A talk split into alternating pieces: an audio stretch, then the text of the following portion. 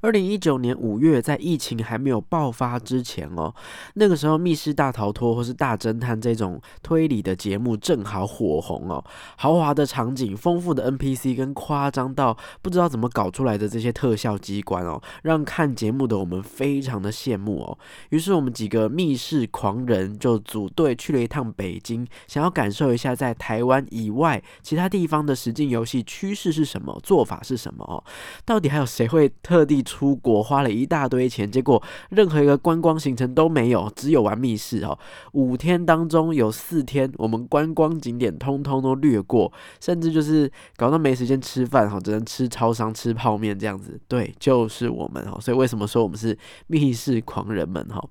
那那一次的北京旅游呢，打开了很多视野哈，以为自己已经对实境游戏玩过很多款，经验很多的我们呢，天花板还是噌的一下又被抬高了。那个时候呢，知道了如果我们有资源的话，或许可以怎么做应用哈，也知道中国玩家喜欢的取向跟台湾还是有很大的不同哦。原来密室逃脱这么简单的一个词，也能够有不同的侧重点跟不同的解释方法。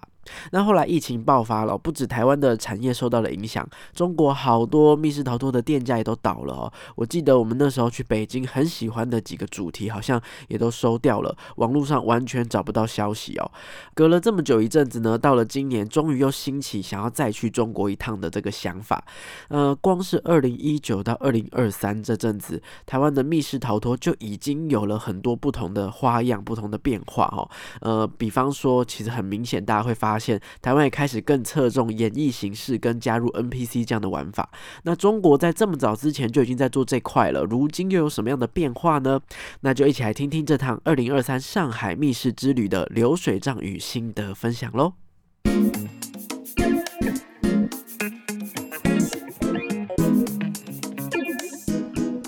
欢迎收听逃脱记录点，我是阿纪。逃脱记录点是一个分享密室逃脱、剧本杀等等实境游戏心得的节目哦。会有我实际体验之后呢，从各个不同的面向来分享自己感受到的想法。当然途中会有一些分析跟猜想，也会分享比较主观的感受，所以仅供各位参考啦。目前节目呢是每周一不定时推出哦，非常欢迎你按下订阅键，周一就随手打开看看是否推出新的集数。那除了在 Podcast 的平台有在更新之外，YouTube 哈，偶尔我也会把几个呃比较特别的集数放上去哦，但是所有完整版的还是要锁定 Parkes 的平台哦。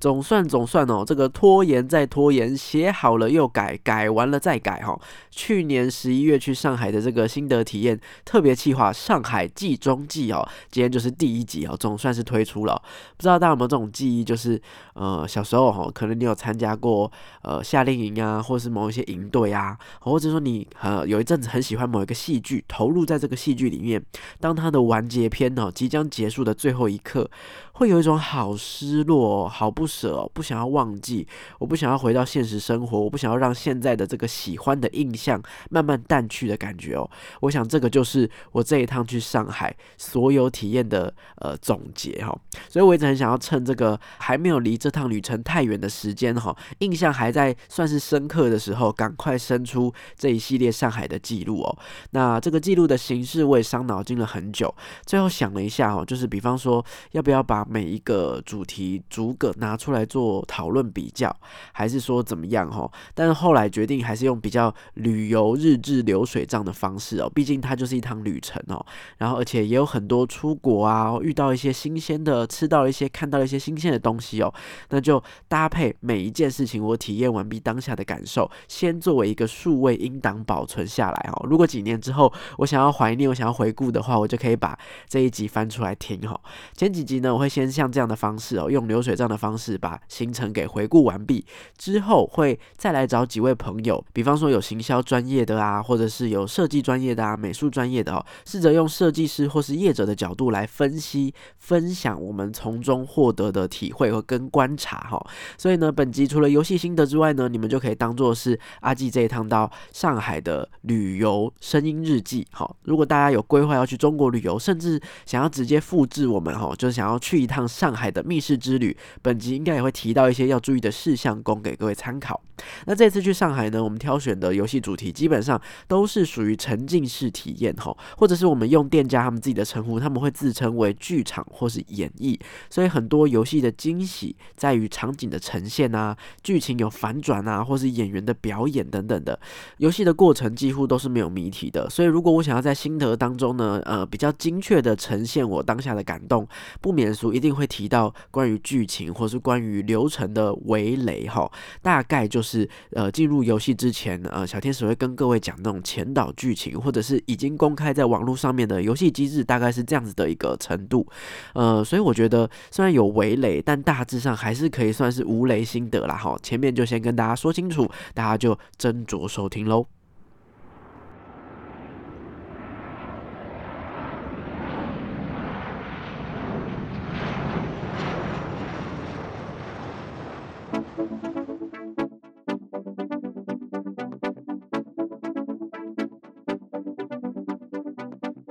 好的，那我们就立刻呢，时光飞逝，回到二零二三年十一月六号，我们上海旅行的第一天哦。第一天是从台湾出发的日子，我们早上九点就到台湾机场，我们预计是十一点二十分的飞机哦。没想到呢，九点的第一航下什么都没开，饿得要死哦，没有办法吃早餐，所以我们就大包小包又拉着行李哦，坐接驳车到第二航下。第二航下的 B two 有星巴克啊，有麦当劳啊，还有一些快餐店等等的。买了一堆东西之后呢，我们又要再赶回第一航下去画机位哈，所以行程的一开始就是急急忙忙的很狼狈哈。建议大家，如果你的班机规划哈有要去桃园机场哦飞出国的，如果你是十点之前有预计要到第一航下搭机的话哈，可能要想一下，不要在机场解决早餐哦，因为这边的餐厅几乎都是十点才开门。如果你的行程没有办法在别的地方先吃饱，必须得先到机场的话，那可以考虑直接坐车到第二航下。第二航下的设施啊，餐厅都比较多，比较新哦，有一些些会在十点之前就开始营业了。所以如果你吃饱之后呢，你再用接驳车回到第一航下，比较不会像我们一样要一直来往来往吼。好，那后来呢，顺利搭上飞机之后呢，全员到了上海，入境大约是下午两点多哦。原本以为班机是飞的比预期的时间还要快哦，可是入境还是花了一些时间哦。行程当中，我们的第一款主题是下午三点半就要开始了，所以有一点赶。我们原本还打算要回一趟住宿的地方，后来想说算了，我们就直接从机场叫车去游戏的工作室那边哦。这边要稍微补充一下，如果你是想要去中国旅游的人哦，大部分的支付方式都已经电子化了，所以记得你要先在台湾下载支付宝或是微信 APP 哦。特别是如果你是第一次用，或者是你很久没有开你的微信，好，很久没有用支付宝的话，APP 都会有一系列的认证啊、登录啊、审核的时间都会很久，有可能要一个礼拜以上，所以保守起见，我是建议你一个月前就要先，假设你有确定要去中国玩的话，一个月前就要先把这些 APP 都先注册好，确定是可以使用的。支付宝跟微信在二零二三年都刚好陆续开放，是可以绑定台湾的信用卡，那这样就可以 cover 一部分在中国旅游的付款的这件事情哦。我们这次去还是有换了一些纸钞的人民币，可是到最后旅行回来是完全都没有花好，所以基本上就是他们那边用 APP 付款可以呃解决掉所有的事情了哈。不过有一些服务哦，比方说轿车服务，他们就需要绑定中国的手机门号，所以你一定要有中国的 SIM 卡、中国的手机门号才可以哦。这个是为了到时候可能司机他们要还是要打电话给你才能够联络得到人哦，这样子我猜可能是这样子啊哈。然后再来就是有一些折价券，比方说那个美团外卖哈，外卖的服务啊，或者是你去手摇店啊，他们手摇店也会有自己的这个要用微信支付哦联动的一个方式，上面会送一些折价券哦。那他们叫奶茶店哦，会有一些新客折价券哦，也都要有手机门号你才能够领哦。但是因为所有人都去办一个中国的短时间的这个手机门号很不方便哦，所以为了应对这个状况，我们的计划是先把大家分组哦，一共有十六个人会到上海旅游，所以我们就分成四组，每组四个人哈，你要搭车啊，要移动啊，都很方便哦。然后呢，只要有其中的一个人去办手机门号，他负责担任起轿车跟联络的工作哦，这样就可以了。然后再来呢，聊一下轿车这件事情哦。在中国移动的时候呢，计程车真的是一个非常快速，而且其实相对是便宜的交通方式哦。尤其是像我们这种要去玩密室逃脱哦，是一个千万不能迟到。你想想看，你都已经特别花机票钱去别的国家了，如果万一迟到哈，万一因此呃游戏取消或者是少了一些桥段哈，真的是超级可惜的一件事情哦。这个状况我们在呃旅程的第二天就有遇到哈，后面再跟大家讲哈。好，所以呢，呃，用计程车比起你用其他的方式，比方说你去搭地铁等等的，都可以省去我们蛮多找路或是行走的时间哦。通常如果你用 A P P 预约成功之后，十分钟以内就可以上车了，而且车资相对台湾来说真的是非常便宜。我我记得我们从这个机场搭车到第一个玩游戏的地点，大概就开了一个多小时，啊，可是折合台币大概也才三百多块钱，我们四个人分下来真的是超便宜的哦。好，但是呢，呃，有呃有一个例外，就是我们那个时候第一趟旅程是从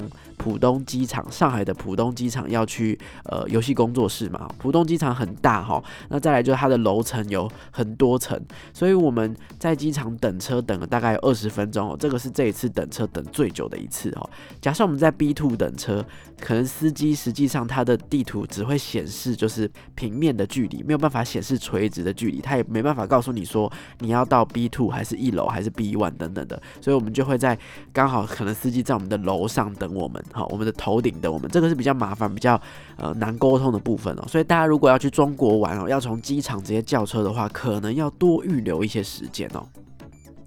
好不容易上车之后呢，总算开始有旅游的兴奋感了。在上海呢，几乎每一款游戏，你在预约之后呢，呃，所有的玩家都会被店家拉进一个微信群组里面，工作人员会在里面指示我们要怎么搭车啊，怎么停车啊，哈，要怎么找到他们的店家，有什么特别的注意事项啊？比方说游戏机制，甚至会在这个地方先讲。如果要选角色的话，也会事先让我们选好哈。我知道有一些台湾的这个剧本杀工作室哈，大多好像也都有这样的方式哈。但我们在密室逃脱上面倒是第一次遇到，所以会有一种哇，我们是贵宾吗？哈，被特别礼遇的感觉哈。然后我们在车程上面就大概先有一些心理准备哈，稍微了解一下等一下的主题哦。我猜想这样的方式或许跟他们的并团文化很盛行哦，因为以往台湾的这个密室逃脱都是。一个主揪，然后都会去揪自己认识的人，所以有很多的资讯或者有很多的沟通会交由这个玩家的这位主揪来做哈。可是呢，这个中国的很多游戏，他们都是透过大众点评这个 app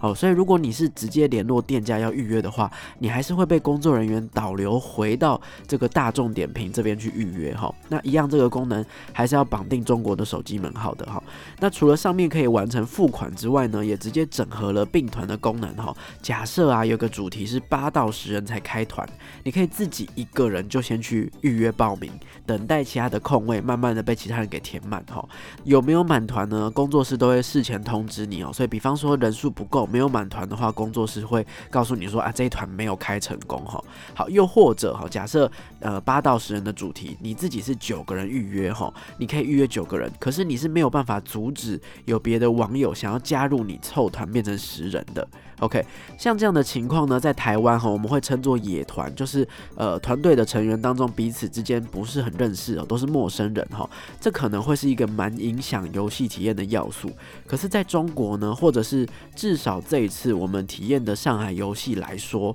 好像没有被野团给影响到什么，没有什么太大的关系哦。这个原因呢，我可以留到后面再跟大家聊哈。好，那我们接下来就抵达了游戏地点哦。我们发现这里是一个像商场的地方哦，环境看起来不太像是有营业，就有点像是废弃的百货公司。不知道为什么这一次去上海，很多的游戏都都开在这种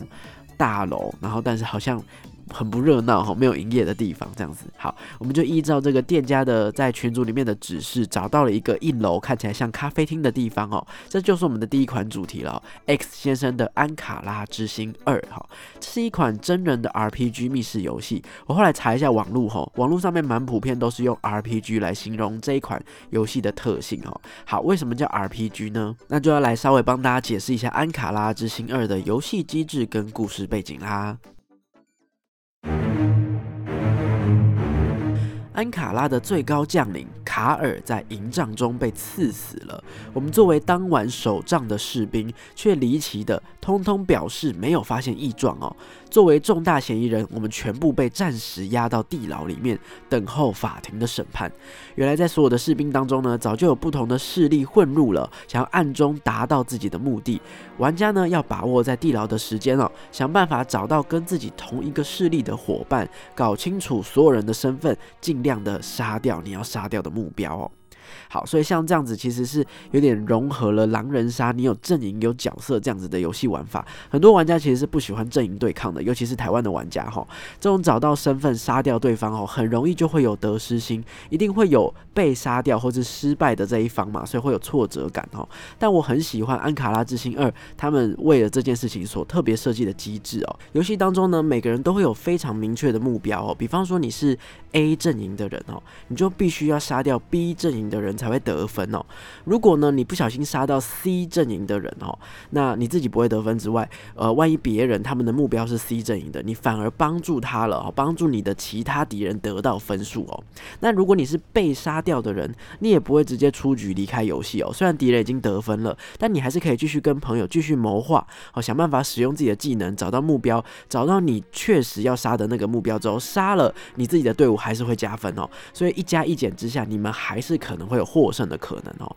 这种设计呢会避免玩家利用你的技能乱杀一通哦，不管你是谁，反正我全部都杀一杀就可以了。反过来，它会让玩家必须要分辨出大家的身份，找到确定的目标，谨慎一点，杀对人才是对的。那另外呢，游戏当中还有多达八位的 NPC 哦，这个地牢并不是大家所想象中一般的牢房哦，它是各种奇人异事被关在这个地方，然后组成了一个小村落、小聚落，所以是一个超大的牢房哦，那可以。算是一个小地下城的这样概念哈。好，八位 NPC 有谁呢？有非常爱钱的一个老士兵哦，骁勇善战的女战士，好，很有气质的一个咒术师，神秘又帅气的神父哦，神父真的超帅又超高的。好，狂野豪迈的狂战士，各位这个狂战士在里面穿的是呃无袖背心，他的肌肉是炸出来的，我觉得他的额头应该要比我的头差不多大哈。然后还有调皮狡猾的海盗啊哈，可爱灵动的占星术师哈。而且他们的这个声音表演，哈，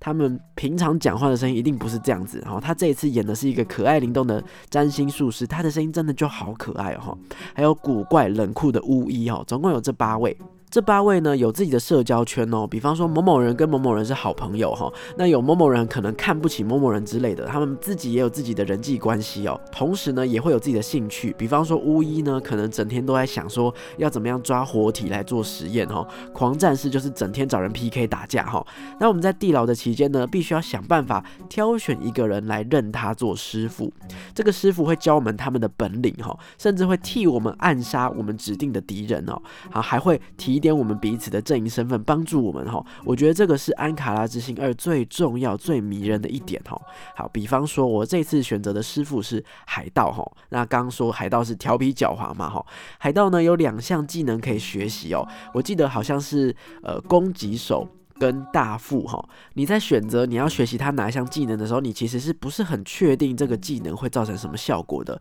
你只能靠他这个名字去猜哈。我想说攻击手，那我应该就是可以攻击敌方吧，所以我就说我要选择成为一名攻击的炮手哈。印象很深刻哦哈。这个师傅问我说：“嗯，你想要当炮手，那一个合格的炮手需要什么啊？”我就愣住了啊，什么？原来原原来要要要要 RP 是不是？我没有料到他会问我这种问题，我就说呃要有。炮，然后就一副恨铁不成钢的样子。他就说：“哎呀，炮炮的话，海盗船上就有了。我是问你本人要有什么特质。”我就说：“呃，要有力气才能够搬动炮。”他就说：“他就说你为什么对炮这么执着啊？要有勇气啊，勇气！”我就：“哦哦哦，勇气，勇气！”哈，好，师傅接下来呢就把我带到外面，他就说。好，我接下来就要来考验你的勇气了。你看看这个狂战士哦，整天以他的血统为傲，但我告诉你，其实他是个混血儿，他不是个纯种。你呢，就到他的房间外面大喊说：“狂战士凯恩，你是个杂种！”怎么样，敢不敢？就是你知道吗？我刚刚有形容嘛，哈，那个演员大概有一百八十几公分哦，他的二头肌超壮啊，整个人就是威风凛凛的样子。我想说，你要我吼这个师傅，你根本就是想害我被杀死吧，哈。然后我就抬头就看到海盗一副笑眯眯的样子，好，整个很期待，就说去吧，去吧，去吧。我就好，我就去喊了，哈。我就喊说：“狂战士，你是个杂种！”那个种还没发完音，我就立刻逃跑。然后逃跑的同时，我就听到狂战士用脚踢开的房门哦，真的是踢开，砰这样子，我狂奔哦。这个场景很大，是个村落嘛，所以我就奔奔奔跑跑跑，跑到另外一条巷子，看到其他玩家在排队，我也不知道他在排什么，我就假装排进队伍里面，假装什么事都没发生哦。狂战士就杀气腾腾，用整个村子都听得到的声音大吼说：“被我抓到是谁？我一定要扒了他的皮！”我我真的是觉得我被他抓到，我的皮是真的会被他扒下来哈。但是幸好狂战士简单巡逻一下之后他就回去了哈。然后呢，嗯，我就一转头看到我的海盗师傅笑眯眯的从转角拐进来哈，手上就捧着这个大大概七八个金币，然后直接给我，就说嗯做的不错，感觉怎么样？我收下金币，我在喘气喘吁吁的，我说好像有点上瘾哎哈。师傅就说很好，你合格了，就是像这样子渐渐又调皮的一个人物互动。的个性哈，我在这个互动的过程当中呢，可以跟我的师傅呃建立蛮好的这个师徒关系哦，感情关系这样子。然后呢，同时他也会给我一些钱钱呐，给我一些技能啊，甚至到后来师傅会提醒我说，哎，你赚了这么多金币，金币不要攒着啊，要花啊哈，你可以去跟他买什么道具不就好了吗哈？或者是你可以用什么什么方法去找出敌人呐哈？所以整场下来，这个师徒关系是很明显的，我真的有被。带着的感觉哈，而且这个师傅又那么调皮，所以我玩的非常的开心哦。我想这就是为什么被称作 RPG 的原因哈。在游戏结束之后呢，大家在乎的反而不是哪个阵营获胜，或者是谁有没有被杀死了，反而是深深的着迷在演员营造的角色魅力当中哦。我我直接就是好想要再回到这个地牢村落里面哦，这个氛围实在是太好了哈。比方说我在这个地方哦，故意惹人生气哦，别人可能在偷偷施法，明明明嘿，然后呢，某个 NPC 就突然被施法呃倒下来了哦。那有的人可能是在可能。是在练功哈，拿着这个盾牌，嘿嘿嘿嘿嘿，举二头肌之类的哈，所以到处大家都在做一些奇形怪状但是很可爱的事情哦。我在网络上还看到有人八刷、二十刷，甚至一百刷《安卡拉之星二》，我觉得是夸张了哈。但是假设今天有这个钱、有这个机会的话，百刷是情有可原的。每位师傅都有自己的独特魅力，而且都很好看，女生好漂亮、好可爱，然后男生又高大又帅气。我还听说有人被这个高大帅气的神父给壁咚哈。整个人笼罩在那个神父的阴影之下，哈，演技也都很放得开，哈，实在是心花怒放，哈。好，这个《安卡拉之星二》呢，除了这个演员的演技很不错之外，我想也跟他们事前做的设定集有关系哦。在这个设定集里面有多达百页以上，哦，描述了每一位角色，呃，很多很多，甚至跟游戏不会呈现到的内容，哈。比方说，他细到这个角色的童年、他的家乡背景，来到这个监狱的。原因通通都有设定，甚至到他们的国家历史哦，代表不同的阵营哈，政治角力等等的，那就回到跟我们自己玩家所扮演的阵营角色也会有关联的。好，所以每一位玩家在跟师傅相处的过程哦，除了在进行游戏之外呢，你还会有一些聊天哈。这些聊天看似没有什么作用，可是我们游戏结束之后复盘，居然盘出了暗线。有的人可能有隐藏的身份，有的人来到监狱的目的可能是什么意思？好，有的人跟有的人表面上是。好朋友其实暗地里在干嘛？哈，每位角色都不是表面上看到的这么简单哦。我现在讲到这里，我有起鸡皮疙瘩，好开心哦。所以呢，真的是会有一种魅力，会想要让人再回去那个世界，好好的问清楚，好好的呃，把你所知的去跟这个角色互动，看他会再给你什么更多的东西哦。结束游戏之后呢，比较特别的是，X 先生这边呢会列出每位演员的打赏码，哦，就是每一位演员会有个 QR code，如果你觉得有谁演的不错的话，可以直接支持他，给他一点小费哈。如果呢，我有这个中国的账号账户哈，银行账户，我可以做汇款的话，我应该是会汇款给我的海盗师傅的。哦好，我觉得这样子的方式呢也不错哦，就是呃尊重演员，而且让演员回归到现实，卸下角色的身份之外，也有被肯定的机会。好，那这次到上海体验的主题也有，也不是只有 X 先生这样做，大部分的店家好像都有这样的设计哦。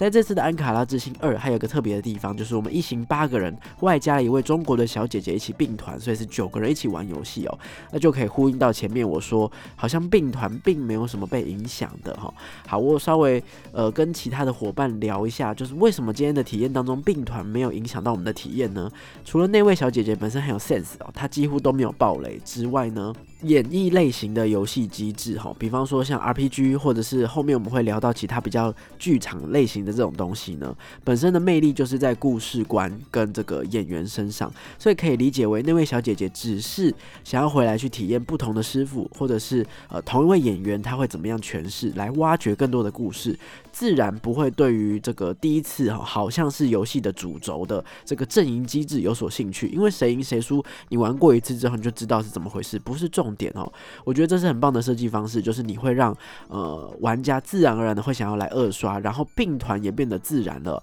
游戏也会带离开输赢，回归到体验跟演绎这件事情上面。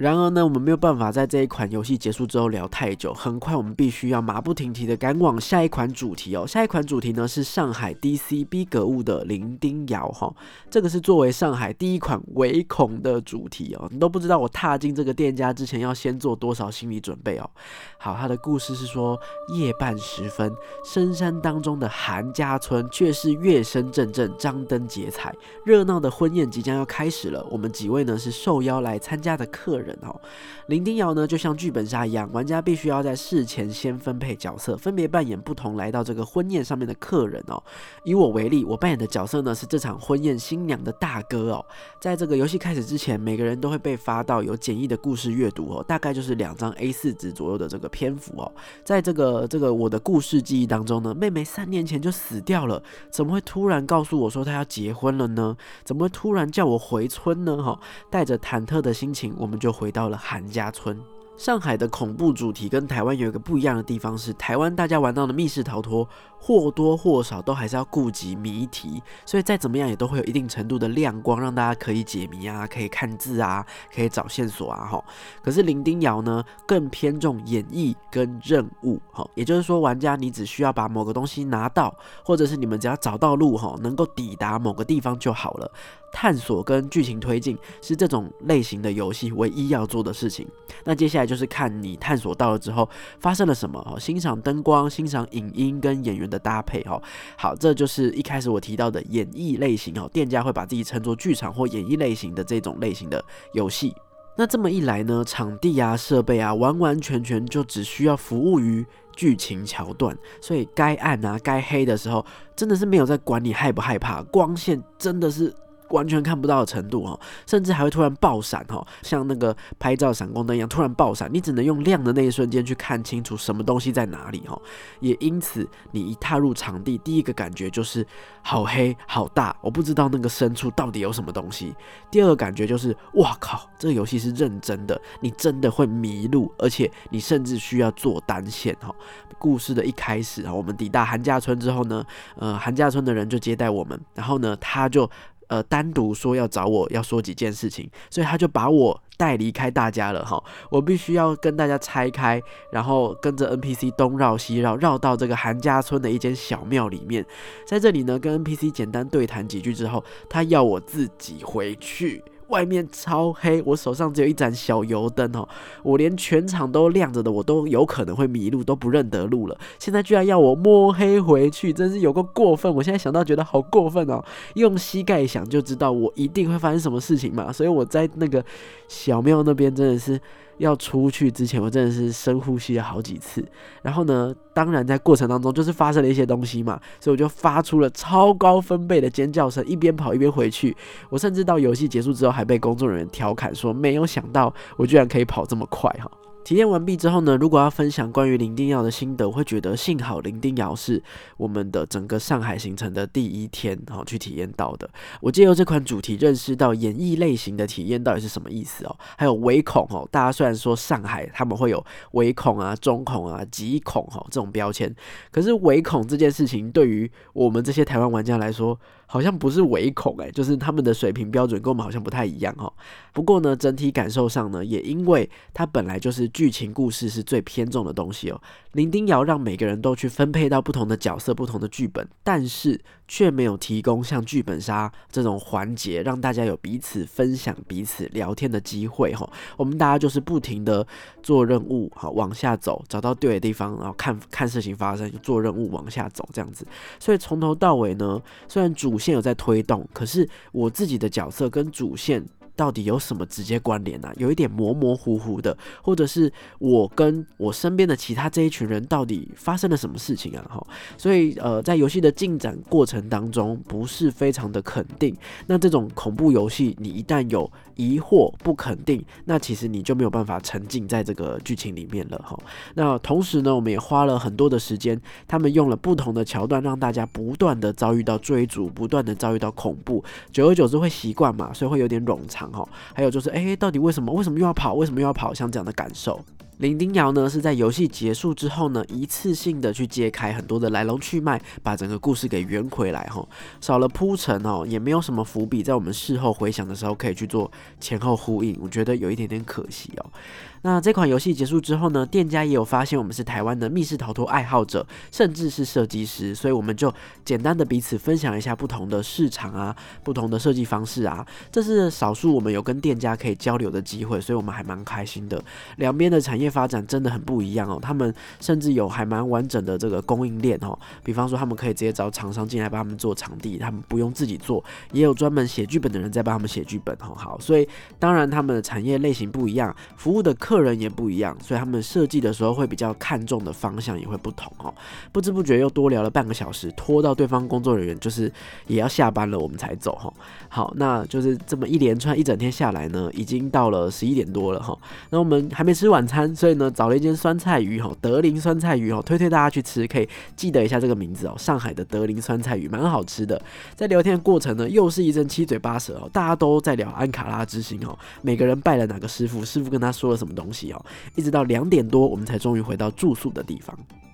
回到住处之后呢，我就一直在划那个小红书我想要找到今天那几位演员的资讯，还想要看看就是安卡拉之星有没有埋藏的故事被其他的玩家给挖出来哈。反而我找到了一篇文章，蛮有意思的哈，这边就跟大家分享一下。他们说中国有个地方叫横店，可以比拟成类似好莱坞那样的感觉，大家都会想要去横店这个地方哦，企图想要呃获得一些进剧组的机会哦。有一些有演员梦的人会来到这个地方哈。那在密室行业呢，其实有不少的 NP。C 是从横店那边出来的，他们本身是有影视剧表演经验的演员，是真的进过剧组的人哦。也许他们在剧组当中看到一些阴暗面，比方说他们在拍摄的时候没有好好的做安全设施啊，或者是有有绅士的演员跟没有绅士的演员有很明显的位阶之分啊等等的哦。那他们可能演这个群演哈，演这个群众演员，演了一辈子也很难有一个好的受重视的机会。但是他们如果出来做密室逃脱的话，那就不一样了，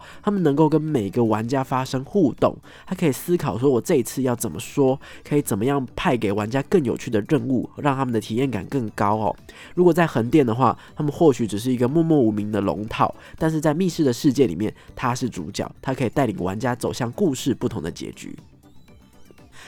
所以密室逃脱在这一件事情上面呢，反而提供了这些演员一个相对比较好的舞台哦。甚至如果主题爆款的话，他们的收入也可能比横店那种不稳定的案子的这种性质还要高哈。这就是一个。呃，很像人才的供给链哈，这种演绎型吃中 NPC 的主题才可以有这么好的效果跟市场，或许这就是跟台湾蛮根本不一样的地方哈。好，就这样划划手机啊，然后打一打心得啊哈。哎呀，凌晨四点多了哈，幸好第二天早上没有安排密室哈，趁现在睡应该可以哈。好。那于是乎，第二天就发生悲剧了哈。上海第二天呢，体验到的所有游戏，也是上海这四天里面我最最最喜欢的几款主题哦。这个精彩度都浓缩在这个第二天里面，特色也都不一样，绝对是脑袋爆炸的等级哈。那可是呢，就非常可惜的发生一些悲剧哦。到底第二天怎么了呢？啊，停在这个地方哦，请敬请期待《上海季中季》的下一集啦。